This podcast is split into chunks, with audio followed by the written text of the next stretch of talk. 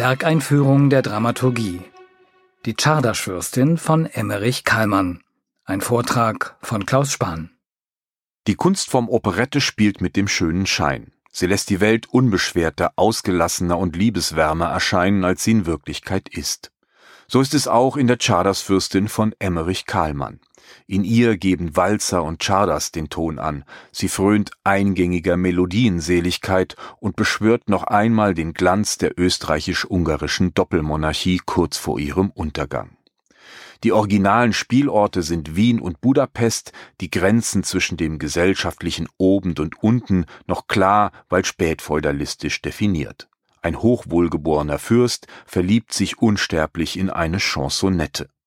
Vergnügungssüchtige Grafen geben sich in der Halbwelt der Varieté-Theater, der Leichtlebigkeit und der Promiskuität hin, und die Mädis, wie es im Refrain einer Musiknummer heißt, nehmen die Liebe nicht so tragisch. Champagnerlaune, Walzerschwung und anrührender Herzensschmerz, das sind die Stilmittel, mit der die Czadersfürstin in der Tradition der Wiener Operette steht. Aber wie alle gute Operetten nimmt sich die Czadersfürstin selbst nicht ganz ernst. Sie weiß um die Klischees, die sie bedient, und um das Nostalgische der gesellschaftlichen Kulissen, in der sie spielt.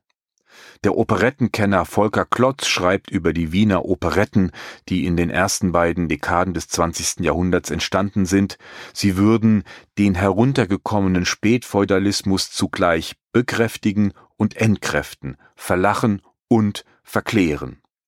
Für die Czadersfürstin gilt das in besonderem Maße. Unter ihrer scheinbar heilen Oberfläche tun sich nämlich tiefe Risse und Abgründe auf, und die haben mit der Entstehungszeit des Werks zu tun. Emmerich Kahlmann hat die Czadersfürstin zuerst unter einem anderen Titel 1914, kurz vor Beginn des Ersten Weltkriegs, angefangen zu schreiben. Die noch im gleichen Jahr geplante Uraufführung musste dann wegen des plötzlichen Kriegsausbruchs abgesagt werden, weil die Theater vorübergehend geschlossen waren. Kahlmann schrieb die Czadersfürstin schließlich während des ersten Kriegsjahrs zu Ende, die Uraufführung fand dann im November 1915 statt. Und die Eindrücke des großen Kriegsausbruchs haben sich unmittelbar im Stück niedergeschlagen, vor allem in den Texten der Musiknummern des zweiten und dritten Aktes, die erst 1915 entstanden sind.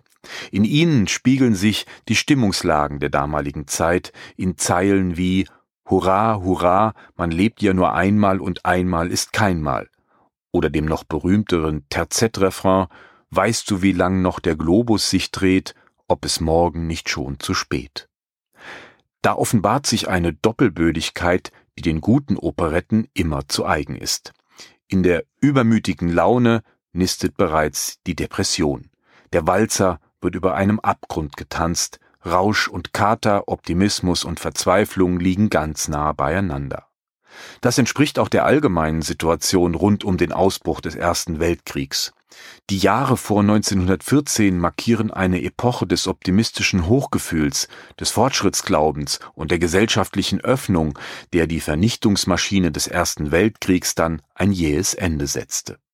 Stefan Zweig hat das in seinem autobiografischen Buch Die Welt von gestern auf den Punkt gebracht, als er über die Zeit vor 1914 schrieb, wir meinten eine neue Morgenröte zu erblicken, aber es war in Wahrheit schon der Feuerschein des nahen Weltbrands.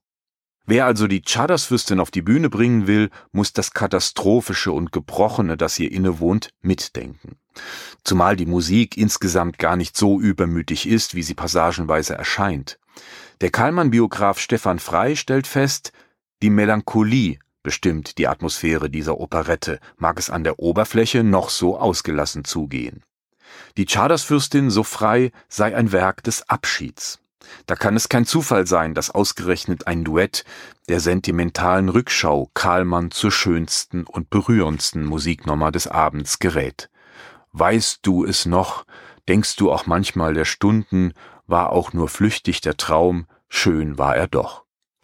Für den Regisseur Jan Philipp Gloger, der die Czadersfürstin am Opernhaus Zürich in einem Bühnenbild von Franziska Bornkamm inszeniert, haben die Stimmungslagen, die aus Karlmanns Operette sprechen, viele Parallelen zu unserer Gegenwart von heute.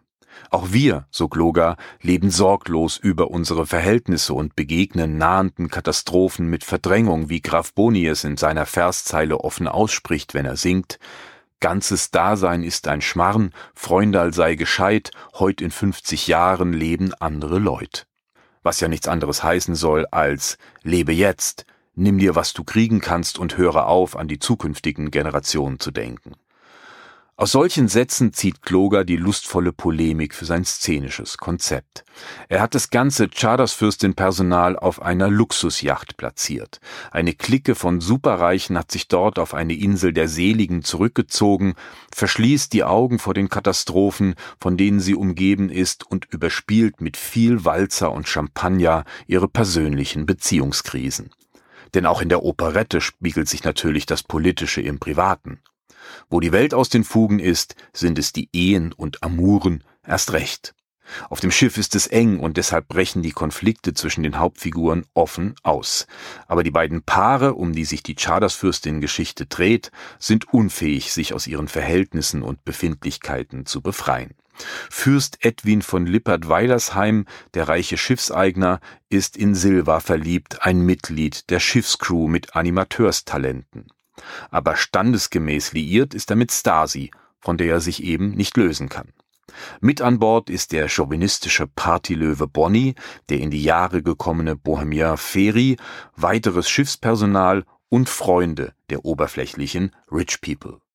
Gloger lässt die ganze Gesellschaft samt ihrer Yacht schließlich absaufen. Der zweite Teil des Stücks spielt auf den Trümmern des Schiffs, auf den Trümmern der Beziehungen und der Egos, im Müll einer globalen Umwelt- und Klimakatastrophe. Wer die Chartersfürstin auf einer so abschüssigen Bahn in den Untergang schicken will, ist natürlich gezwungen, freier mit der ursprünglichen Werkgestalt umzugehen. Jan Philipp Gloger hat es getan, indem er die Handlung um einige Beziehungs- und Konfliktschleifen begradigt und mit neuen Dialogen überarbeitet hat. Die Musiknummern freilich sind vollständig in die Inszenierung eingegangen. Die Corona-Situation wiederum hat dem Regisseur und seinem Ensemble einige schmerzliche Einschränkungen abverlangt. Der Chor kann nicht auf der Bühne agieren und ist nur akustisch zu vernehmen. Das Personal musste ausgedünnt werden und Küssen ist in dieser Operette verboten. Eine aberwitzige Kreuzfahrt, die von der Südsee auf den Mars führt, ist diese Chardersfürstin dennoch geworden. Die Chardersfürstin von Emmerich Kallmann. Ein Vortrag von Klaus Spahn.